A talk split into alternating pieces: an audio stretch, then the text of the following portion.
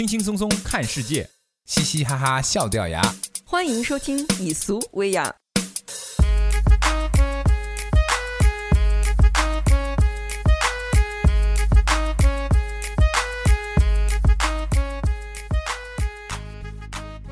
大家好，我是刘导。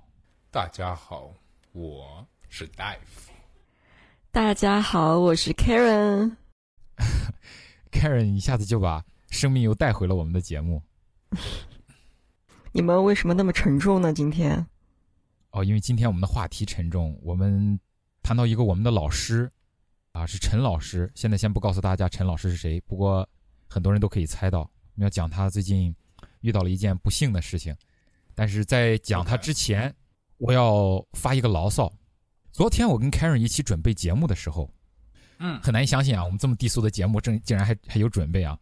我们准备节目的时候呢，Karen 说：“刘导，你这个人这么瘦，但怎么连点腹肌都没有？” 对，对于一个像我自信心这么强的男人来说呢，是有很大的打击。Karen，你太瞧不起人了。刘导，你不把你不把你不立马开摄像头让客人见识一下，或者你可以开车到他楼下，让他亲身感受一下。其实，其实，其实我本来就想发个牢骚就算了，然后让你问了这么多句，我只好说实话了。他说了以后呢，因为我自己因为刘导他自行自惭形秽了，他已经。开始说了以后呢，我当然就像大夫刚才想的一样，我当然义愤填膺，我说怎么可能？老子身体这么标准，然后立即就掀起衣服来，就像大夫说的，打算给他看一眼，让他见识见识，开开一开眼界，什么才叫腹肌？但是我自己看了一下呢，就发现，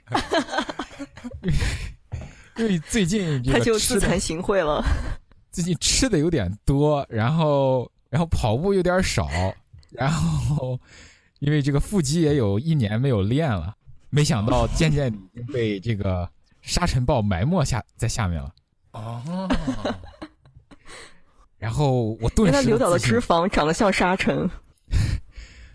我顿时的自信就受到了打击。但是作为一个勇于承认错误、勇于挑战自我的男人，我决定跟凯瑞打个赌。OK，我决定给我三个月，开始三个月可以吗？给我三个月，我把腹肌练出六块来，保证能看见六块明显的腹肌。啊、我我想要跟你确定一下，你是说就是就是说放松的状态下，还是紧绷的状态下？放松的状态下我需要三年；紧绷的状态下，三个月就够了。好吧，我尊重你的能力，就给你三个月吧。哇，你又瞧不起人。好，三三个月放松的状态，怎么可能？天，我又不是我又不是健美奇才，健美奇才。三个月我要能练出六块腹肌来，已经很不容易了。阿诺施瓦辛格点流 阿诺点施瓦辛格点流。刘辛格以后，你要是三个月练成了以后，你就不叫刘导，叫刘辛格。为什么不叫刘施瓦呢？刘阿诺。刘阿诺还可以，但是我觉得刘施瓦这个发音呢略，呃，略有些不太合适，感觉像我是个少数民族一样，是吗？不是感觉，感觉，感觉你在做什么不雅的事情。刘诗瓦，这个谜底留给各位观众来解答，我是不知道是什么。开始三个月，你觉得可以吗？我觉得可以，三月六号吧。嗯，为了体现我个人的能力，咱们把它定到春节吧。哇，那不就只有两个半月？所以说，可以体现出我个人的能力。你是谁啊？我是刘诗瓦，啊，不好意思啊，我是刘阿诺。好吧，那就两个半月。既然你这么有信心，当然了，大夫当年见过我的腹肌，对吧，大夫？嗯，嗯，也不表扬两句。在茫茫的一片脂肪之下，隐藏着这个如火星般的腹肌。火星。大夫，你没人性的，哦关键时候靠朋友，你此都。哎，那这样子我就更有信心了。如果我赌赢了，有人赌赢了，你就请我们俩一起吃饭。我请你们俩，大夫又没在赌。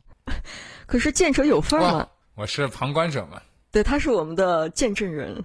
我是我是我是裁判。还要请裁判吃饭，这是什么赌局啊？啊，好吧，好吧，那就这样。如果你们你赢，开始你赢了，我要请你们两个吃饭。如果我赢了呢？那我就请你们俩吃饭。哇，那大夫太爽了！你呀，裁判嘛，我操！不管这个世界杯，不管 世界杯，不管谁赢，裁判都有工资拿，这就是裁判。OK。因为大夫是布拉德裁大夫，所以我很愿意请他吃饭。好好学学，乖，乖乖乖，我有点想说乖儿子，算了。我靠，你要说乖儿子，乖儿子。本来把你当朋友，今天损了我腹肌，还叫我乖儿子，啊，我这交友不慎啊！我跟你说，你就这么定了啊！从今天开始，到春节是二月，嗯，我二月十三号要出差，然后三月七号回来。不管谁输谁赢，这个饭局我们都定在三月七号以后。那大家有没有意见？嗯，那最后的判决是哪一天？就要在你出差之前，就得十三号以前。对啊，嗯，哇，那要是留到判决那天有了，但是吃饭那天又没了，哇，当然就是要只看那一天了。我难道难能一直保持着腹肌？嗯我不吃饭吗？为什么不可以？你难道不是一个真男人吗？呃，刘导，刘导，这问题怎么回答？你是不是真男人？你知道，你知道，开始你知道女人的杀手锏有这么几种，你就用这种问你是不是真男人这种方式。你知道，一直保持着腹肌，体脂需要一直很低。然后呢？然后呢？然后我平时吃饭就要很注意，然后呢？然后呢然？后我就不是一个真男人了。你的意思是说，就是说要做男人就不能有腹肌，然后有了腹肌就得保持一段时间不做男人，是吧？我可以有隐约的腹肌，肚子上一点肉都没有，很难的。哇，没想到这件事情对刘导来说这么困难，要不我们算了吧？行，好，君子一言，驷马难追。我把它保留到三月几号？大夫，你三月几号回来？三月七号。我把它保留到三月七号，然后三月八号我们吃饭，保留到三月八号，好不好？好，我们在妇女节那天定乾坤。三八妇女节。刘亮，你那个时候要是没有没有那个腹肌的话，我们就顺便帮你过一下节。没腹肌就是妇女吗？你在讲什么？我就让你在三月八号那天看到我六块大大的腹肌，这句话大的六块腹肌啊，大家 记住了啊！小的六块腹肌不算啊。我想 我想收回来可以吗？中中等的六块腹肌可以吗？考虑到刘导这个老弱病残孕的体质，老弱病残孕，等等我等我出差回来，我就呃来膜拜一下刘导的腹肌，或者帮你过一下节，你自己挑着。呃，如果决定过节的话，我会给你买个蛋糕的，油水很足的。你们绝对不会给我过节的。到时候你们戴好墨镜，会闪瞎你们两个的屁眼。那那个墨镜肯定只要一一片镜片就够了，对吧？赌局就这么定了，我们三月八号见真章。嗯，咱们进入正题吧。啊，今天的主题呢，我们当然是要讨论一下，作为广大男士的这个导师陈冠希，他最近发生了一件很令很令人悲伤的事情，就是等一下，我先啊给陈陈导师敬一下礼，大夫咱们一起敬一下礼。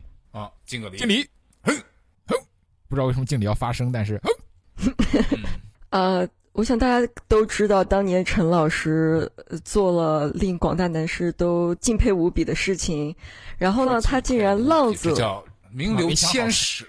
名垂千古。陈老师他已经是名垂千古了，但是两年之前呢，他经传他浪子回头了，然后交了一个以结婚为前提的对象。哦，就那个就那个台湾的女孩子，好像是吧？他的台湾女友名字叫洪文安。他们今年已经交往两年多了，但是最近竟然传出陈冠希玩性不改、惨遭 Anne 抓包偷吃的证据，然后半个月前他们很遗憾的分手了。刘导你怎么看呀？这么悲伤的事情？其实我感觉这是一个悲伤的事情啊。对呀，因为陈老师啊，仔细想一想啊，陈老师一直是风尘中人，他在江湖中飘渺不定，这才能显出陈老师的洒脱。如果让陈老师安顿下来，恐怕是浪费了陈老师这一生的这个天赋。没错，有些人天赋，比如说像刘导这样，这个口才特别好。你在说口才的时候，是不是说错了？你的意思是口活特别好啊？口活特别好，这口活口才特别好，我知道。口活好不好，我就不知道不清楚了。刘导，你太低俗了。总之呢，他们两个，然后现在就是安。他对陈冠希失望透顶，所以他呃分手的这个决心呢非常的坚定。然后他在他除了在微博取消了陈冠希的关注，更将他们俩的照片全部都删掉了，而且连 Instagram 上面的设定都从公开改成了私人。也就是说，他们的秀恩爱，他们秀连秀两年的恩爱，现在已经成为过去式了。哦，他的女朋友比他啊小很多，对吧？是他的店的店员，小十岁，比他小十岁。不会是店员吧？你确不确定？啊那个女的叫什么？叫洪文安。个男人的名字。他英文名叫 Anne。这是我大哥洪文安。他是中韩混血儿。洪帮帮主哦。哎，你想想，所以他长得像韩国人。中韩混血，说实在的啊，中韩不应该叫混血，中韩是最不混血的混血。你都找不到 比中韩混血的混血了。洪文安原为陈冠希旗下台北潮店 Juice 女店员哦，大夫真是博大精深啊！再回到那个韩中韩混血啊，中韩太近了，开不开玩笑？我感觉山东和广东混血，就我来说，我混血感觉混的都比他远，搞不搞错？其实其实就是就是说那个就是在尤其靠东北比较近的，就是鸭绿江那头跑过来个姑娘，然后这就叫混血了。对啊，你从你你从你从对过个江。其实啊，不知道为什么，你想陈大师一直都这么风尘，对吧？这个很多，我觉得女孩子应该都知道的。为什么这个女孩子还会觉得这是一个很长久的东西，还要打算结婚呢？我就不太理解。哦，没有啊，你知道这种就是像陈老师这种男的坏男人，像他这种男人，就是他比较愿意花时间在女人身上。我觉得花女花时间在女人身上，只是交往过程中，首先你要给一个女人有一个第一的好印象，就是你要有一点坏相。就首先陈冠希的面相上，他出道就是以坏小子的形象出道的，而一般就是年轻女孩都喜欢带点坏坏的这种感觉的男生，因为女孩子她总有一种就是有一种圣母情节，就是想把坏男人变成好男人，这样她就可以跟别人炫耀说：“你看。”你看这种坏男人，因为跟我的真爱，然后我就把他给净化了。女人，女人总相信创造奇迹。我就就比如说，女女人她都想做杨贵妃，因为有一个很名垂千古的这样一个实实力摆在面前，所以女人都想做杨贵妃，然后霸占着唐明皇一个人，甚至在呃去世了之后都让他念念不忘。哎，那我应该。就是自己割两下刀疤，然后装着成坏人，然后突然有一个漂亮女孩子，然后我就假装我为她而改变了，哇，那女孩子肯定死心塌地了。这个这个是这样子的，长得帅的呢，那个那个坏 的是坏小子。行了行了行了，咱们就不用继续讲了。就比如说陈冠希，他的这个坏的这个感觉呢，可以被形容成邪魅，而刘导你的那种坏的那种感觉呢，只能被称为猥琐。啊！开始我不想跟你说话了。刘老，刘老，我错了。陈老师的所作所为，这个只能意会，不可啊言传，也不可，也不可，也不可轻易模仿，也不可轻易模仿，也不可轻易模仿。我不但没腹肌，而且智商低，肌肉不发达。刘导，你不要这么埋汰自己。然后当时这个就是八卦周刊呢，他也采访到了这个陈冠希所谓的前女友谢芷慧。然后这个谢指慧呢，他他也说就是，我感觉这个名字好搞笑，谢指慧，嗯，意味深远。谢指慧为什么？因为倒着念感觉有点像指挥谢。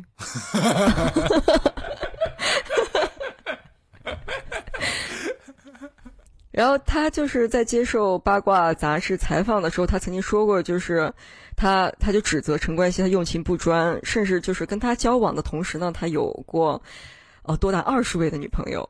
就当时哦，佩服，根据他敬仰 敬仰。而且我我我其实我觉得我更佩服这个女孩儿。然后她据她透露，就是说，呃，跟陈冠希是通过约会的约会通话软件相识，然后才交交往的，相当于就是网恋嘛。其实我是通过陌陌认识凯 n 和大夫的。然后后来他又经就是谢指挥，他又禁不住陈冠希的甜言蜜语，然后他拍他就拍了自己的。就跟他一起拍了一些什么亲密照片和视频，哇！我觉得，我觉得真的有些女孩她就不长心哈。就是她当时做了这么轰动全世界的事情，女孩子就是她明明知道就是陈冠希是这样子的人，她还愿意就是做这样的事情。就是这就这要不然干嘛叫陈老师呢？人人都能做，这能叫陈老师吗？开玩笑嘛。但那你看，你看，就是谢指慧，他曾就是他描述他跟陈冠希交往的过程，就是说，啊，那时我们两个真的是很好的，就是正常的谈恋爱，和其他情侣一样。当时他有一个潮店，所以送了我很多他店里的衣服和公仔，就衣服和公仔，然后就把一个谢指慧才几岁啊？谢指挥才几岁？哦，那是个小孩子吗？十六、十七，十这么小啊？对啊，是个小孩子，那时候谢指挥是个。然后还听他说，好像陈冠希是他的第一位男人。哇，陈，我对陈大师的敬仰有如长江滚滚。我觉得，我觉得陈大师这个叫什么？陈大师有点不择手段，在这，在这方面欺负。怎么会？你看，欺负人家小姑娘，阅历不深。他他说他当时跟陈冠希在一起的时候是十七八岁的样子。刚才打断你了，不好意思。就是你说你对陈大师的那个滔滔江水连绵不绝，因为我感觉，你看这个女孩子，她刚谢指会说，她是因为甜言蜜语，在网络聊天这样甜言蜜语，这个我就想知道她具体说了些什么。这个陈大师肯定有自己的一套一套开场白，对啊，这个这个这个，你要是每天八个小时用来上班的时间全用来干这个，我相信一个月之内你就能掌握了，就凭你这智商。我应该说谢谢吗？但问题就是你和我都不愿意花这时间，这是问题所在。我愿意，我愿意，我没这个，我没这个素材。问题是谁能让我一天八个小时来研究啊？陈老师，我感觉就是他就是一个，就是天性在这里，就是一个女人拴不住他。就是啊，大家喜欢吃，有些吃货吃货，有些人喜欢吃一件东西，有些人就是一种东西。你在说我吃猪食对吧？我知道，你滚吧，你滚吧。不是啊，你个傻逼！听我把话说完嘛！操他奶奶的！你哥的！哎哎，注意影响，注意影响，真是的。你有些人一一种，比如说有些人就吃每天吃个吃种菜就行了，然后有些人他就必须得今天吃个上海菜，明天吃个粤菜，后天吃个东北菜。再过两天来个湖南菜，然后后天吃个日式菜，再后天吃个韩国菜，来意大利、法国菜。好好，大夫知道你烹饪的这个知识十分丰富。他必须得每天换着花样来，这样他才爽。有些人可能每天不想吃清汤挂面，但是他没有这个能力去找其他的食物，是吧？但是陈陈陈老师他有这样的能力，而且还有一点啊，我感觉是男性跟女性之间有一个很大的区别，就是说，嗯。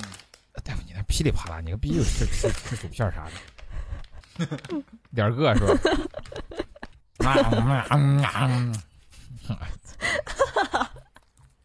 男女之间有一个很大的区别，就是男人能把在外面乱搞跟感情能把它分开。就是说，有些男人可能感情还是在家里，但是他可以在外面乱搞。但是你就是说，就是说性与爱的分开，对吧？大夫，你真是直白。呃，我很难理解，就是你们所所谓的，就是这两个，你们把这两个事情都分开了。嗯，我我不知道你们是怎么做到这个的？难道这就是一个男人的天赋吗？这怎么能叫天赋？就是说，你们，你们就算就是说，你们没有心理上的感觉的时候，你们也有生理上的需要，是吧？哎呀，你真是一针见血，，Karen，，不愧是天下第一才女，一下子就理解了。Karen，Karen，你想一下啊，那个你说你打个比方，你最喜欢吃的，我不知道你最喜欢吃什么。你说你你老最喜欢吃什么是吃，你这哎我哇，我喜欢吃的东西太多了两个吃货。啊啊，呃，这呃灌汤包，啊，灌汤包，OK。嗯，现在啊，现在现在我我饿你两天，Karen，我饿你一个礼拜，我在你面前放了两只刘导包的猪食包，你吃不吃？就这么简单。大夫，Karen 这个体重饿一个礼拜已经死了，他 他那个时候没有办法做决定了。啊，对，饿饿饿他两天嘛，还是。饿两天的话，个我要说的就是说，这个这个东西，这个东西其实是个生理需要，这个它不是一个心理需要。嗯，可是好像是不是作为女性来说，就是这个生理需要好像没有没有男性需要的那么多。。对，这才是问题的哦关键所在。但是这不是一个就是出去出去乱搞的理由啊，呃，这这这这的确不是一个理由。就是说自制力被无限的降低的情况下，然后是吧？但是你知道有有时候就是人们已经呃有了婚姻这样一个就是法定的这样一个关系，嗯，可是你有没有想过，就是说你如果发生这种事情，会对这个家庭造成什么样的伤害？如果说是我的话，我这个人当然是天下第一好男人，所以这种事情肯定不会发生在我的身上。但是我们这里正好有一个这方面的专家，大夫，你来讲一下，嗯 为什么这种事情会发生？这个事情我真不知道。怎 么还在吃啊！哎呦，哦，我服了！你你你你真以为你真以为你给我了半分钟时间就把晚饭吃完了吗？我操！你好幼稚啊！我发现。呃，其其实我觉得，其实我觉得出轨这个东西啊，我觉得对，不管对于男人来说，女人也是有这方面的就是倾向的出轨，但是男人，我觉得男人出轨跟女人出轨的原因可能会差很多。就是从从我角度来讲，我想一想，如果女性真的想出轨的话，我觉得就是大部分原因很可能是因为就是有一些特别的心理，就是说她是因为一些情感上的原因，然后造成她呃，我觉得有，就是如果这个男人不爱她，她还会产生出不同的心理。如果这个男人不爱她，她可能会产生出寂寞的心理，从而出去找到那种可以爱她的人，然后就跟他出轨。我觉得他还可能会产生怨恨的心理，就是说他出去找一个随便的人，就是就出轨了，然后来报复这个男的。我觉得其实这种东西都是天生的，都是你出生时候就已经写进你的基因里了。这哇东西这个讲法就 我们再回到，啊我们再回到再回到吃上，你比如说一个人他只喜欢吃一个东西，有些人比如说像我就比较喜欢呃乱七八糟世界上各地的东西我都喜欢吃一点。那意思就是你以后出轨，大家就应该可以理解，因为你是天生的，你自己也控制不了，没有办法，是吧？大夫，你真会给自己找理由啊。那么我也是，我也是特别喜欢吃各种各样的东西，我也没有办法，我天生的我也控制不住。这就要我们谈到我们的第二个问题了。你爸妈给你生了一身你喜欢吃世界各地东西的基因，但是你是个搬砖的，你除了买得起白米饭和青菜还有豆腐，你其他买不起。你每天工作要花你十个小时时间，然后你睡觉要睡八个小时，然后路上要花两个小时，然后煮菜要花你一个小时，吃饭要花你一个小时。所以啊操，你行了，谁都知道，对我我知道你在讲啥，你个逼非得我操他哥的，然后这两个小时撒尿又五分钟，啊、我是你个的。所以你每天也没有时间。所以问题就是说，你有没有这个基因是一回事，你有没有能力来满足你的这个基因？那那也就是说，你是呃前半辈子你都搬砖了，然后觉得你没有什么就是资格去，就是说去花没有不是资格然后，是没有能力。呃，没有能力，然后，然后你，也就是说，你就相相当于前半生，然后你就结婚了，然后你找了一个，就是说，你就找了一个跟你能力相当、你能找到的这样一个女女的，然后突然有一天你变成了一个成功人士，对啊你，就然后呢，然后就就然后就有就有了一句话，就有了一句话叫“嗯男人有钱变就变坏”，就是这么来的。其实他没有变坏，他一直都是这个男的，只是突然之间他有能力哦来满足自己的需求了，就这么简单。哦，那也就是说，不是这个男人变了，而是他本来就这样。他本来就有这个打个引号天赋，只不过他没有这个足够的资源来满足他自己。哦，哎，谢谢大夫，你真的让我豁然开朗，哎。那这这节目你俩做吧，你俩讲这么开心，凯仁是不是？凯仁是不是很很很很开心遇到了我？你你你你俩做节目吧，我吃饭去了。有些男的呢，他本来就不是乱搞的人，他每天吃一个东北菜，他就觉得挺开心了。你你给他一个一个超能力，他每天也就吃个东北菜，那也就大夫的言外之意就是东北人都老实，嗯还是你要找找个东北人。我就喜欢吃东北菜，除了东北菜以外，我不吃别的。曲姐是怎么来的，就是这么这么来的。我们的下一个话题跟出轨很接近，可以说是出轨的原因之一。嗯，我想大家都知道，这个星期全世界都很为之沸腾的一个呃媒体活动发生了。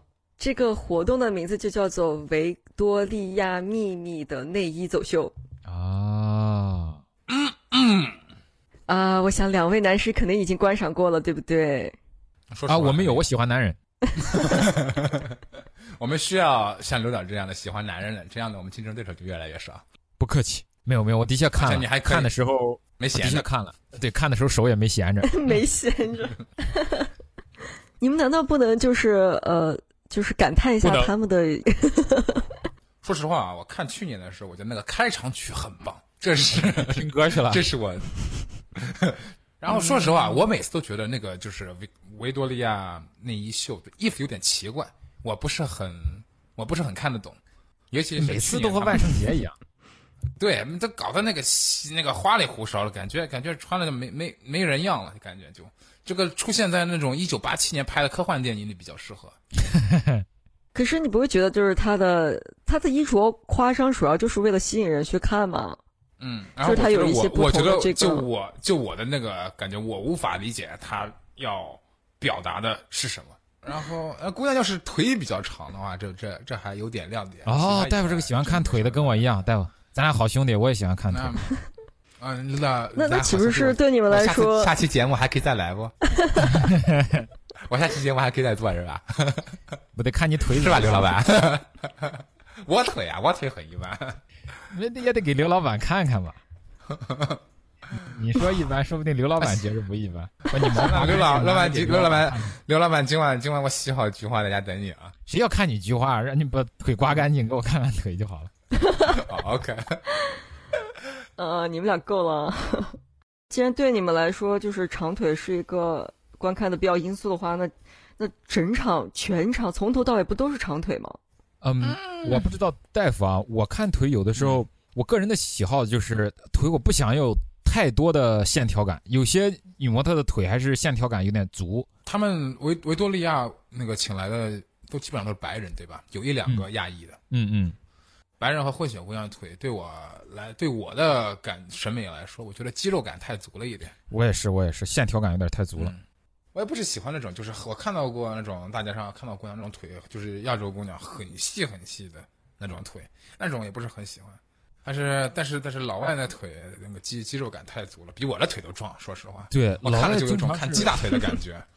老外有很多人对我知道，老外很多对胸特别感兴趣，嗯不但是老外了，这这咱咱咱国人也有。人嘛，男人男人一直都男人对胸特别感兴趣，我对胸我感觉相对于腿来说啊，呃，稍微差一点。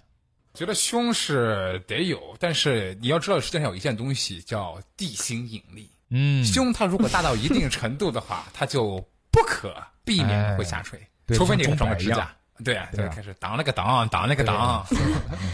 闲言碎语不多讲 标一标，啊你们大太刻呼一听无薄了二了。对我来说啊，就是说你一个飞机场，当然，当然，当然让让让人很很不爽，对吧？就是给我两个姑娘，一个是只有一点，还有一个是当那个当当那个当，比较比较倾向于选那个就是只有一点的那个姑娘。那当然，谁想要当那个当啊？，我我我觉得当那个当当那个当已经，我不是美感美感不美感的问题，这有点恶心已经。哦，你太没人性了。你们好过分！我没有讲，这都是大夫你们讲的。太过分了！而且你没发现我刚才讲当了个当，我只讲一遍，他是当了个当，当了个当，就表示 他那个不是一般的当了个当。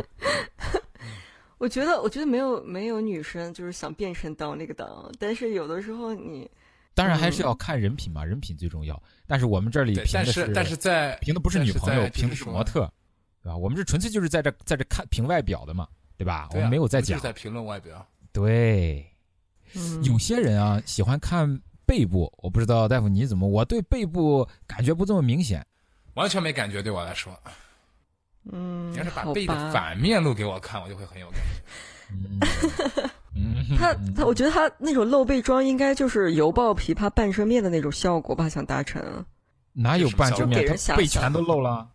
但是你们想看的地方没有犹抱露出来。琵琶半遮面是吧？我刚才听成了，我刚才听成是什么？油爆琵琶半遮面。我还以为是种吃的，你知道？油爆琵琶，半生我说今天，我说今天开开开眼界了，这什么东西啊？这是大夫，你这个吃货啥都能听成吃的。不是没见过，是这听都没听说过，名字还这么长。老板，来盘 来盘油爆琵琶。再来一碗半抻面是吧？是，啊，那两两两扎啤酒。我操！我这有电话，我日他哥的！大家等一下啊，我快那个一一看一看一看小这个小丽，小丽给你打电话了。一看刘娜就不是个吃货，哪有人吃面还要还要叫啤酒的？两扎啤酒，一看就知道这这逼就只会要啤酒，去喝点啥？啤酒。回来了，回来了，回来，不好意思啊。没听见我们刚才说啥对吧？没，你们刚才说啥？我们刚才说你好呢。好，我日他哥的，行，我就知道说啥了。哎，你俩没人性的。大夫，你越提吃的，我越饿。我现在实在不行了，得得吃点东西了。现在我是我是肚子饿吧，然后咱们讲这个维多利亚这个秘密，讲的我另外一个欲望也也也很也很充足。所以说，现一会儿肯定再多看一遍维多利亚秘密，然后再去吃顿饭去啊，把两个欲望都满足了。你们就等着看我凸出来的腹肌吧，腹肌不加那个八，不好意思啊，你们就看我凸出来的腹肌 八。我会很期待的。我是裁判嘛，所以我其实对哪方的输你只期待那赢顿饭，我没有，我谁说我只？你什么意思啊？我是这么肤浅的人吗？啊，我是在，但饭是值得期待的了。在饭之前，我还我还要期待一下比赛的公正公平那就是五块半，能不能就让我勉强算过了？啊、这是不可能。你要是说请客吃饭，再加两扎啤酒，这是可以考虑的。啊，那么今天节目就到这儿了，希望大家喜欢，我们下啊啊啊啊期节目再见。我们下期节目再见。拜拜。哇，你这个拜拜听着就像，看着就像事后一支烟一样，看着把人办完了，然后拜拜。你去死吧你！去死！我们下期节目再见。请将我们的节目分享给你的朋友。收听最新的节目，请登录荔枝 FM 二一二零八六。也可以去微博或 iTunes 商店搜索“以苏为雅”。